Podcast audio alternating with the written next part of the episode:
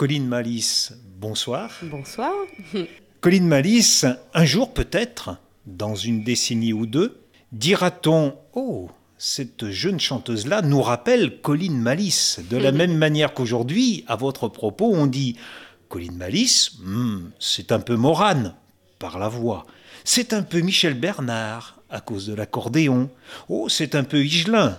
Elle a un côté écorché moi, ça me fait chanter. Ces comparaisons vous agacent-elles, vous usent-elles? Non, non, bah parce qu'il faut toujours partir de quelque chose de connu. Les gens, quand on découvre quelque chose, on dit Ah oui, tiens, ça me fait penser à ça. Non, ce, ça me dérange pas. c'est plutôt des, des compliments, en tout cas, pour ce qui est de Michel Bernard, tout ça. Oui, c'est, je suis plutôt heureuse d'être comparée. Vous êtes originaire de Bruxelles. Tout à fait. J'ai vécu 30 ans, oui. Vous êtes toujours, euh, vous avez toujours la nationalité belge Oui, tout à fait, belge, absolument. Vous n'êtes pas du tout française Non, pas, du tout.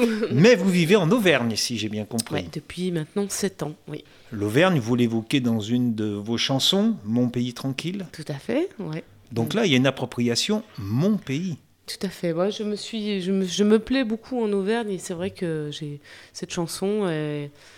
Je l'ai écrit un jour en, revenant de Paris, en arrivant vraiment sur. Euh, on voit la chaîne des puits, là, en arrivant sur la ville de Rayon, où je vis. Et euh, vraiment, ça m'a. Ça m'a ça m'a transporté quoi et je, me suis très vite sentie chez moi ici. Vous donnez des concerts en France, bien entendu, mais vous retournez en Belgique, en Suisse, et vous êtes euh, donc dans le monde de la francophonie. Absolument. vous avez mis les pieds au Québec? Non, j'ai pas encore eu cette chance-là, mais j'espère un jour, j'espère bien pouvoir aller y chanter. Lorsque vous étiez jeune, vous avez eu comme un coup de foudre au festival d'Uzeste, où vous a amené votre papa. Oui, tout Et là, il y a eu donc trois, trois fées qui se sont penchées sur la, le berceau de la chanteuse, on va dire comme ça découverte d'une voix par Colette Mani, Colette Mani découverte de l'écriture, donc la plume, avec plume Alain, Alain, Alain et puis découverte de l'accordéon. Avec Marc Perron. Marc Perron qui n'est pas n'importe qui, non. qui a la chance d'avoir un accordéon euh, sur mesure. accordéon diatonique, oui, tout à fait. Dans la famille, on en jouait aussi, donc euh, c'est vrai que l'accordéon diatonique, c'est c'est plus aussi le cachet familial euh, dans, dans, mon, dans mon cas. Euh, mais c'est vrai que le festival du Zest, ça a été, euh, ça a été un, gros choc, euh, un gros coup de foudre, quelque chose qui, qui m'a mis en chemin, en tout cas, vers la chanson, vers la musique. alors que c'était pas forcément, jusque-là, ça s'était pas forcément traduit dans mon, dans mon histoire. Suite à ça, il y a vraiment eu un. Plus qu'un, plus qu'un coup de foudre, quelque chose de vraiment qui m'a, qui m'a qui m'a amené à, faire ce métier de la chanson. Et ce métier-là, a priori, quand on regarde votre palmarès, vous ne réussissez pas si mal que ça, parce que j'étais assez impressionné par la liste des prix. oui, j'ai hein fait quelques euh, concours. Alors vous, vous, avez raison de les mettre en avant quand même. Premier prix de la ville de Combray, prix de France mmh. Bleu Nord. Bon, on va pas tout dire, mais premier prix au tremplin en Ariège, premier prix encore au festival Bernard d'Imet. Mm. Bon, chaque année, une petite décoration. Oui, il fut une époque où, euh, quand j'ai commencé à, un petit peu vouloir sortir de la Belgique, euh, bon, j'ai participé à des concours en France et c'est vrai que ça m'a amené, euh, ça m'a amené beaucoup de choses et et voilà, là encore, je, suis sélectionnée au, Carrefour de la chanson à Clermont-Ferrand rencontres euh, Carrefour de la chanson. Donc euh, ça va peut-être aussi encore donner des, possibilités, des rencontres aussi, toujours euh, avec les programmateurs, les diffuseurs. Vous, êtes sensible au prix en lui-même? Non, c'est plus, c'est pas des prix. non, je suis pas collectionneuse de prix. c'est plus des occasions de, de rencontres avec les, bah, avec les diffuseurs, hein, avec les, et avec le public aussi. C'est à un moment donné, euh, voilà, c'est des rencontres. C'est pour ça c'est assez chouette parce que c'est ça permet euh, ben, aussi même avec les autres artistes. Hein, euh, c'est des moments de, partage qui sont importants, qui sont importants parce que finalement la chanson c'est un c'est parfois un petit peu un art un peu plus solitaire comparé, bon, je veux dire à la danse ou au théâtre qui qui impose des compagnies dans leur fonctionnement et tout ça. En chanson, on peut fonctionner tout seul pendant des années finalement, c'est pas quelque chose qui me, que, enfin, que je trouve facile, ça. Et euh, les concours, les rencontres comme ça, les festivals, c'est ce qui permet finalement de, de, de partager, de pas être euh, tout seul euh, dans son bateau, quoi.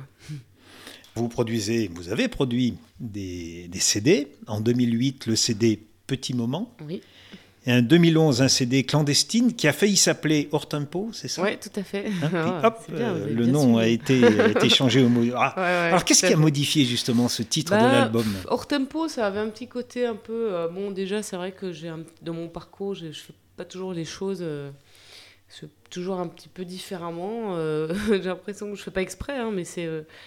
Alors hors tempo, ça donnait ce petit côté encore plus bon à côté à côté du truc. Donc euh, c'était le titre d'une chanson, hein, qui, est, une chanson qui, euh, qui parle d'une vieille dame qui, qui, va vivre dans une maison de retraite. Donc euh, c'était vraiment partie du, du, titre de la chanson. Mais un jour, j'ai écrit, enfin je trouvais que j'avais pas fait le... J'avais pas trouvé le, le, sens encore au disque. à un moment donné, il y a un truc qui fait que le ciment prend et tout rentre. petit moment, ça s'était passé comme ça, quoi. C'était puis ça, ça, ça, a bien fonctionné. À un moment donné, le titre, il est venu. Comme on met une titre à une, à une, peinture, à un moment donné, ça prend, ça prend forme, ça prend corps, ça prend. Ça devient, euh, un, ça devient un tout. J'avais pas trouvé ça avec ce titre-là. Et puis finalement, j'ai écrit une chanson qui s'appelle Clandestine. Et, euh, puis en dernière minute, je me suis dit, bon, ben, je, je, la mets sur le disque et il va même s'appeler comme ça. Parce que, et, et, et tout s'est mis. Euh, tout s'est mis à faire sens parce qu'on avait fait toute une série de photos euh, et en fait tout, tout, a, tout a marché en un coup. Ça, ça a fait comme euh, quelque chose qui se révèle comme ça en un coup. Ça le puzzle était, était complet quoi. Donc voilà finalement ça s'est ça s'est mis comme ça. C'est important donc dans ce que vous dites de, de choisir un bon titre. Ouais, alors moi, ouais. sans savoir si le titre euh, tout ce que vous le sens que vous récoltez comme ça grâce au titre euh, va être compris saisi par le public. Mais en tout cas au moins pour vous oui, c'est-à-dire que c'est vraiment ça. Moi je, moi, je compare vraiment à. D'ailleurs, je fais de l'art plastique aussi, et à un moment donné, c'est euh, un ensemble de choses. Ça, ça, ça, ça prend, ça, prend, euh, ça prend une identité, quoi. Et, euh, et euh, ouais, il y a, y, y a, quelque chose de cet ordre-là. Bon, D'ailleurs, je suis sur le troisième album, là, et donc c'est pareil, là, je suis repartie dans, dans, dans cette réflexion-là. Pour l'instant, il a un titre. Si ça se trouve, ça sera pas celui-là. Euh. Je sais bien que je me. De toute façon, euh, comme je fais de l'artisanat, je, je, je, je, me permets le droit de changer les choses encore en dernière minute. Je peux bien avoir cette liberté-là. Donc. Euh... Vous avez évoqué le, le côté art plastique euh, avec Yannick Chambre, oui. le, le, musicien qui joue avec vous, Tout à fait. pianiste, mais aussi accordéoniste pas tout à fait le même accordéon, si j'ai bien non, compris. Il fait de l'accordéon chromatique. Qui correspond donc à son clavier de, de piano. De, de piano.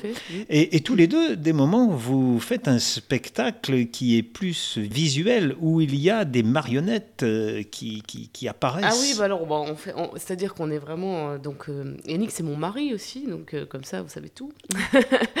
et donc, c'est vrai qu'on fait, on fait plusieurs choses. On a, alors, on a un spectacle, on fait de la chanson pour enfants aussi qui voilà qu'on est en train de monter, Colline Malice dans tous ses états.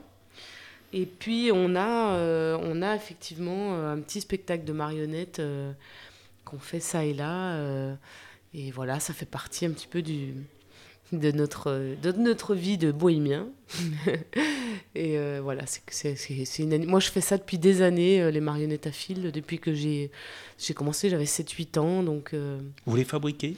Non je ne les fabrique non. pas, mais bon, elles dansent sur l'accordéon, sur un petit spectacle très simple. Euh, plutôt, c'est plutôt de l'animation d'ailleurs. Euh, c'est un truc qu'on faisait en rue euh, quand j'étais petite avec mon papa. Et puis. euh, et puis Vous êtes une fille de la balle Ouais, un petit peu, ouais. et voilà, donc quand j'étais petite, mon papa faisait l'accordéon, et puis moi je faisais les marionnettes avec, euh, avec ma belle-mère, et puis, euh, et puis voilà, et puis un jour c'est moi qui ai pris les marionnettes, et puis euh, c'est Yannick qui fait l'accordéon là maintenant, voilà. Votre papa est toujours de ce monde? Tout à fait. Qu'est-ce qu'il dit de votre parcours? Qu'est-ce qu'il en pense? Bon, Je pense qu'il est... Il... Bah, il m'a toujours mis vachement en garde. Il, parle, il a toujours eu son expression du miroir aux alouettes. Bon, c'est vrai, la musique, la chanson. Euh, bon, c'est, c'est, il a, il a toujours été assez. Euh, et puis, bah, aujourd'hui, je pense qu'il est quand même très fier de, de globalement de mon parcours et, euh, et il aime, il aime profondément, je pense, ce que je fais. Donc euh, voilà, enfin, je sais pas, il faudrait lui demander, mais. il faudrait aller en Belgique? Non, il vit à Lyon. Il vit à Lyon. C'est un Lyonnais. Voilà. Pays de la marionnette, mais pas la même, sans fil. On va tirer d'autres fils. Euh, vous avez commencé en 2005 et euh, vous, avez commencé même, on peut dire avant, lorsque vous étiez encore dans le monde scolaire avec des groupes de copains, euh, faire des, des, petits groupes jusqu'à la boîte à malice. Et cette boîte à malice, euh, eh bien, il en est resté au moins votre, votre nom de scène. Tout à fait. La boîte à malice, c'était la boîte euh, des où on mettait les chocolats quand j'étais petite. Et donc, c'est vrai que quand j'ai cherché un nom de groupe, quand j'étais ado, je sais pas, ça s'est mis comme ça. Et puis, en fait, du coup, on disait la malice en parlant du groupe, en parlant de moi dans le groupe. C'était la malice, la malice. Et puis du coup, c'est assez resté en fait. Hein. Donc, euh, donc effectivement, ça vient de là. C'était un, un, groupe à, géométrie variable parce qu'une fois, il, y avait, on était 10, une fois on était 5, une fois on était 8. Euh, voilà. Et c'était beaucoup autour du folklore imaginaire. Moi, j'ai fait pas mal aussi de musique traditionnelle et, euh, en, Belgique. Et donc. Et puis la chanson, c'est venu un peu après finalement. Qu'est-ce que vous appelez la musique traditionnelle? Ben, c'est vraiment les, les, les, bourrés, les, les, voilà, j'ai fait des balles et des choses comme ça, quoi. Je vais vous taquiner à propos du mot malice. Bon, bien entendu, quand on voit votre nom, Colline Malice, on se dit ce, ce, on ne connaît pas de famille qui s'appelle Malice. Donc c'est un, nom de, un nom de combat, un nom de scène. Mm. Et j'ai eu la surprise en cherchant, j'aime bien les mots, que malice venait du latin malus, qui veut dire méchant. Alors le premier, lance, premier sens pardon, de la malice, c'est la tendance à faire du mal sournoisement.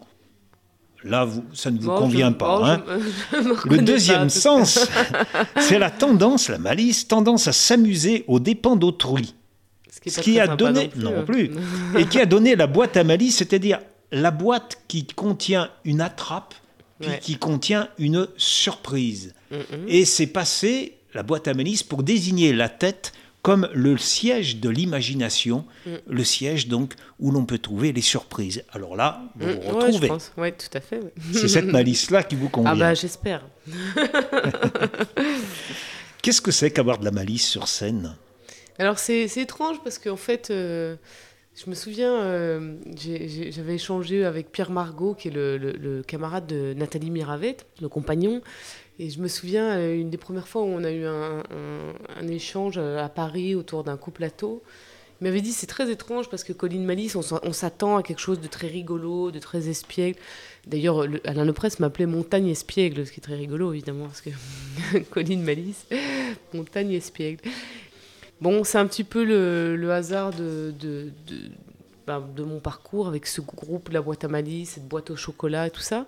Mais c'est peut-être pas forcément un nom qui, euh, qui, qui, qui, me va. Enfin, c'est-à-dire que les gens attendent peut-être quelque chose de très rigolo, de très. Euh, et c'est pas forcément euh, non plus ce que je suis. je peux même parfois être carrément plombée, quoi. Donc. Mais après, c'est vrai que j'ai quand même toujours ce petit côté un peu. Bon, j'ai des chansons humoristiques, j'ai quand même, quand même de l'humour. Je peux être, je peux être rigolote, quoi, quand je, quand je veux. Disons que peut-être ma mon côté malice, malicieux, c'est peut-être justement mon côté belge, qui est euh, le belge et bon, voilà, on a une nature, l'autodérision, ces, choses-là font partie de, de, notre, de notre vision artistique aussi, quoi. Euh, Ici, vu des monts du Lyonnais, nous on connaît Till l'Espiègle. Hein, c'est cette idée-là aussi Oui, un petit peu, ouais. Hein, l'Espiègle. De l'espièglerie. Oui, de l'espièglerie, ouais. Ça, ça, ça, Parce que vous êtes qualifiée de chanteuse réaliste chanteuse réaliste. Qu'est-ce que ça veut dire? Ça veut dire que vous avez un regard sur la société, que vous tenez compte de ce qu'il se passe réellement dans notre société, et que ce monde-là, vous, le, vous, le, vous voulez en parler dans vos chansons, avec peut-être des moments un peu d'espièglerie, et puis parfois euh, pour dire les choses et montrer euh, par des clins d'œil que sont les chansons, qui ne durent pas longtemps, euh, nos petits travers, les travers de vos contemporains? Oui, et puis, et puis, et puis les miens aussi. oui, bah, tout à fait. De toute façon, c'est des, bah, encore une fois, on revient à ça, mais c'est un, peu, un peu des peintures des chansons aussi, de toute façon. Donc, à un moment donné, euh, on, parle de, de ce qu'on voit, de ce qu'on connaît, on, on, on dépeint ces, ces choses-là. Le côté chanson réaliste. oui, je pense que moi, je me retrouve bien là-dedans. Quoi. Je me retrouve bien là-dedans. c'est vrai que avec le côté aussi peut-être justement un peu tragique, enfin on prend Piaf qui chantait pas des choses toujours très rigolotes, hein, donc moi je me retrouve assez bien là-dedans. dans ce genre de, d'énergie féminine. Euh, assez, euh, peut-être, euh, oui, un peu dans le réalisme. Il y a le côté aussi un peu tragique, un peu, un peu brut, un peu, dans lequel je me retrouve assez bien. Quoi. Chanteuse des rues, enfin tout ça, c'est un truc qui me ça me, ça me dérange pas qu'on me. Je, je, me sens. Enfin, de toute façon, il faut appartenir à une famille. Hein, on la choisit pas, euh, et artistiquement non plus, je pense pas. Il y a, des, choses comme ça qui nous collent à la peau. Et le son de l'accordéon est là aussi, hein, parce qu'on a toujours euh, mis l'accordéon avec cette chanson dite réaliste. Ah, voilà quelqu'un avec un accordéon. oui, oui, il y, a de ça. Mais il y a aussi il y a le timbre de la voix, il y a, y a, je pense qu'il y a, y a ce qu'on dégage hein, aussi, et dont on n'est pas tout, souvent, on est rarement maître de ce qu'on dégage, je pense. Et donc, euh, voilà, donc c'est un petit peu. on vous dit des moments engagés. Engagé dans quoi? Oui, bah là, ça, je pense que depuis des années, c'est clairement. Euh, il y a clairement. Euh, bah, de toute façon, moi, j'ai fait ce métier. Euh, j'ai un, master en communication, en éducation permanente et animation socioculturelle. Et, et c'est vrai que j'ai fait un mémoire avec une conclusion un petit peu négative et j'ai eu, eu des super points. Donc finalement, j'ai terminé ces études un petit peu déçue et en ayant l'impression qu'on pouvait finalement pas tellement changer les choses via via des secteurs associatifs et tout ça.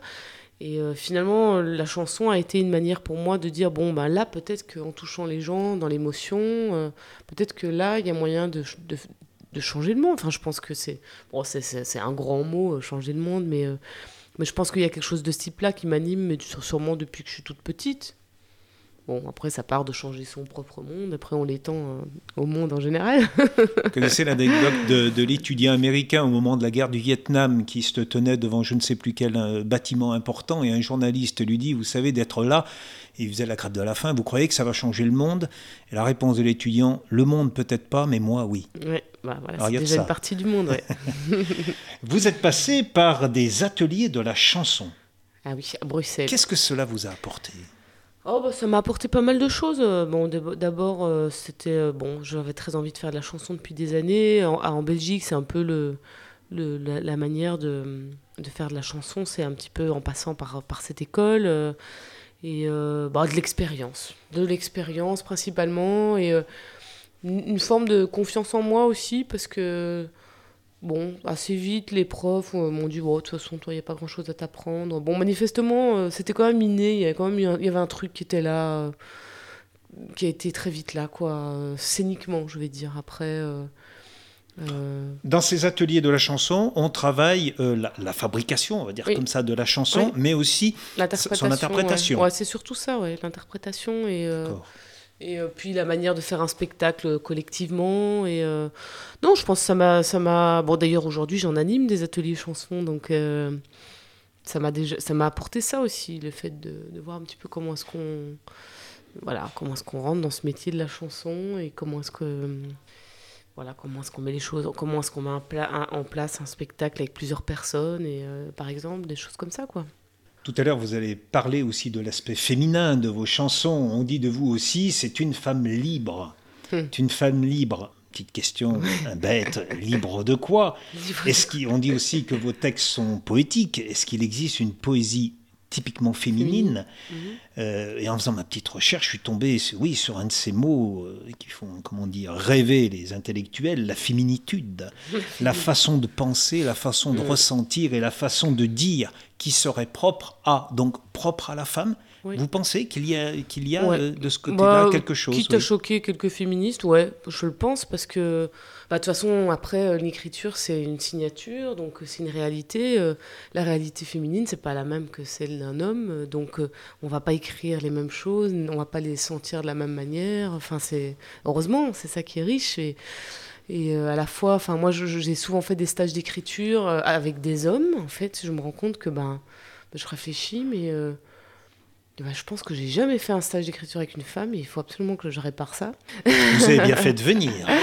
mais, euh, et c'est vrai que souvent, pendant les stages, je me dis, bon, oui, d'accord, mais après, euh, ça, c'est un point de vue euh, masculin sur la question. bon, peut-être que. Voilà. Non, je pense que, ouais, il, doit y avoir une féminitude, sûrement, certainement. Les personnages de vos chansons sont toujours des femmes? Bah ça je sais pas ouais c'est souvent des femmes en tout cas ouais euh, pas toujours, mais euh, ouais, je pense, je pense que j'ai un univers assez féminin. Ouais. Je pense que j'ai un univers assez féminin. Après, j'espère pouvoir toucher les hommes aussi, mais, euh, mais il y a quelques années, j'avais même fait un spectacle qui s'appelait Femmes sauvages autour de la chanson. et j'avais travaillé avec une comédienne. et, et, en fait, je me souviens à la fin du spectacle, on chantait des chansons. Il y avait des chansons d'Anne Sylvestre, il y avait des, des, chansons à moi, il y avait, des, un peu des choses différentes. Et je me souviens, il y avait, il un homme à la fin du spectacle, qui m'avait dit euh, Ça donne envie d'être une femme sauvage aussi. vous avez parlé de Anne Sylvestre, qui reste pour vous, ah, on va pas dire une, euh, icône, mais un modèle, mais dans le bon sens. Quelqu'un qui fait du côté de la chanson quelque chose qui vous conviendrait, que, vous, aimeriez avoir une place dans la chanson semblable à celle qu'elle a eue à une époque? Mmh, Oui, oui, on peut dire ça. Enfin, après, euh, euh, c'est oh, plus qu'une artiste pour moi, Sylvestre. C'est vraiment c'est une petite mère, j'ai envie de dire, mais dans le bon sens hein, du terme. Euh, c'est vraiment...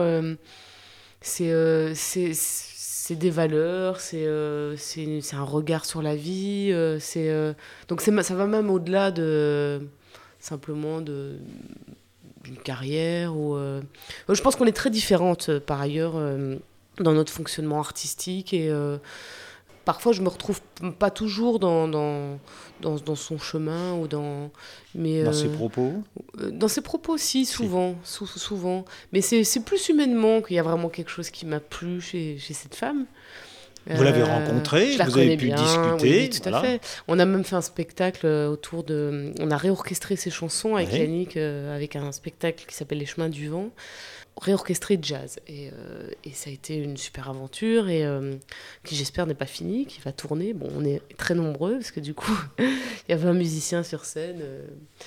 et elle a été, quand elle a vu ce spectacle, ça, ça, lui, ça lui a énormément plu ça a été un super échange. Euh, enfin, pour moi, c'était aussi euh, vraiment quelque chose de très chouette qu'elle soit venue, que ça, et puis que ça lui ait plu. Euh. Elle a été surprise. Oui, Donc il, bien, il, y avait bien de la malice. Ah Elle a été attrapée. Ah tout à fait, tout à fait. Oui, je pense que ça lui a, ça l'a vraiment touchée. Et puis c'est vrai que c'était une époque aussi. bon, à l'époque quand elle était plus jeune, euh, bon, c'est sûr que les grosses formules comme ça en jazz, c'était, c'était, on était encore un peu proche de ça, hein, et aujourd'hui, plus du tout. Donc c'est vrai que ça l'avait replongé un peu là-dedans. Je pense que ça, ça aurait pu même lui donner envie de refaire un, album comme ça, avec des grosses structures euh, d'orchestre. C'est vrai que c'est, très, c'est très hein, c'est très très chouette. Yannick Chambre, votre pianiste de mari. Voilà. Qu'apporte-t-il sur scène? Beaucoup, il apporte beaucoup. D'abord, c'est un très très très bon musicien euh, de jazz qui a eu bon, qui a eu son parcours. Moi, j'aime bien le comparer un petit peu à quelqu'un comme Bernard Lubat. Je ne sais pas si vous connaissez pas justement pour revenir sur le festival du Zest. Euh, voilà, qui est un peu un touche-à-tout, qui est à la fois est un peu un intellectuel de la musique, c'est-à-dire quelqu'un de réfléchi, qui va avoir aussi euh, une envie de remettre la musique à sa place dans la rue et pas que dans les conservatoires et euh, une manière de rendre accessible la musique à tous et, et, de, de, faire musiquer les gens euh, de la même manière qu'on fait dessiner tout le monde, les enfants, tout ça. on revient à l'engagement là. Voilà, donc il y a quelque chose de ce type-là. Je pense qu'on ne s'est pas rencontrés par hasard et là il y a vraiment quelque chose de. Puis on fait, on fait beaucoup de bistrot par exemple, mais c'est pas c'est pas quelque chose qu'on fait euh, un peu parce qu'on a des chouettes dates à côté aussi. C'est vraiment du plaisir, c'est vraiment c'est une valeur, c'est euh, tout ça quoi. C'est, je pense que là on est on est dans un duo quoi. À la limite, tu peux rester Colline, il peut il peut être Malice quoi. on va parler encore d'un dernier musicien, Marc Perron, que vous a-t-il apporté, cet homme-là? Alors, on peut dire que c'est quelqu'un qu'on peut voir dans le film de Tavernier, hein, Un dimanche à la campagne. il y a un rôle de personne, il y a un personnage qui est un accordéoniste et c'est lui. Oui, tout à fait. Et euh, oui, oui, tout à fait. Oh, Marc Perron, c'est un, oui, c'est un personnage très important dans mon parcours artistique parce que Anne Sylvestre était une mère, c'est ouais, un père? Ouais, euh, je sais pas. En tout cas, c'est, c'est, c'est bon. Après, le diatonique, finalement, j'en fais pas tant que ça non plus, mais euh, disons que ça a été. C'est, je, l'écoute beaucoup, Marc, enfin, Anne Sylvestre aussi, mais je l'écoute beaucoup, Marc Perron. Il, il m'a toujours accompagné beaucoup euh, dans mon Walkman à l'époque, et puis aujourd'hui dans mon MP3. voilà, oui. C'est, assez- et puis bon, c'est aussi un humain, euh, quelqu'un de très, voilà, qui m'a, qui m'a beaucoup touché sur scène euh, et euh, bon, aussi par son histoire et, et voilà, oui, c'est, c'est un. Lui aussi un émigré. Tout à fait, tout à fait. Vous êtes une émigrée. Tout à fait, tout à fait, oui, oui, c'est si, c'est vrai. Alors, l'Auvergnate belge que vous êtes a des projets euh, en ce moment. Vous avez commencé à évoquer des, des petites choses. Bon, faire Oui. tourner ce qui existe, bien entendu. Oui. Et vous avez un, un projet, j'allais dire, euh, qui sommeille au fond de vous, qui serait une ambition. Vous dites, un jour, je, serai- je ferai ça. Oh là là, c'est difficile ça comme question. Euh, disons que j'en ai eu beaucoup. J'ai l'impression que j'ai passé ma vie jusqu'ici à avoir des projets. Et puis, euh, puis bon, je, bon, la vie, elle, elle rappelle à l'ordre, quoi. Après, je, je, bon, je sais pas. Moi, je, je, je pense que je, je- me laisse surprendre. L'art plastique, par exemple, je savais pas du tout que je, je, ferais ça un jour. Et puis, en fait, là, ça a été... euh, Là, depuis deux, deux ans, euh, je- j'en fais beaucoup. Et ouais, peut-être une expo, tiens, voilà. Je ferais bien un jour une expo. Voilà, ça, Et la musique sera pas bien loin? La musique sera jamais bien loin. Après, je... peut-être aussi qu'un jour, euh, je peux en arriver à ne plus en faire du tout aussi. C'est possible. Je suis pas du tout. euh, Je pense que j'ai j'ai donné beaucoup jusqu'ici pour ça. Et je pense, bon, ça a fait son chemin. Mais euh, en même temps, je fais partie de ce genre de personnes qui pourraient très bien euh, se laisser embarquer par d'autres choses et, euh, et euh, voilà. Mais euh, bon, après, on verra bien. de, de tout notre entretien, ce que je retiens, oui, c'est le. Par rapport à votre nom, je reviens à cette histoire de Malice, c'est la surprise. Oui, voilà, tout à fait. Pour Ah, vous, on- la vie, la vie est pleine de surprises. Ben oui, je pense, ouais. On va s'arrêter là. Je vous remercie et on souhaite que ce soir, il y ait plein de malice sur, euh, sur scène, bien entendu. Ben, en tout cas, merci. Merci merci à beaucoup. vous.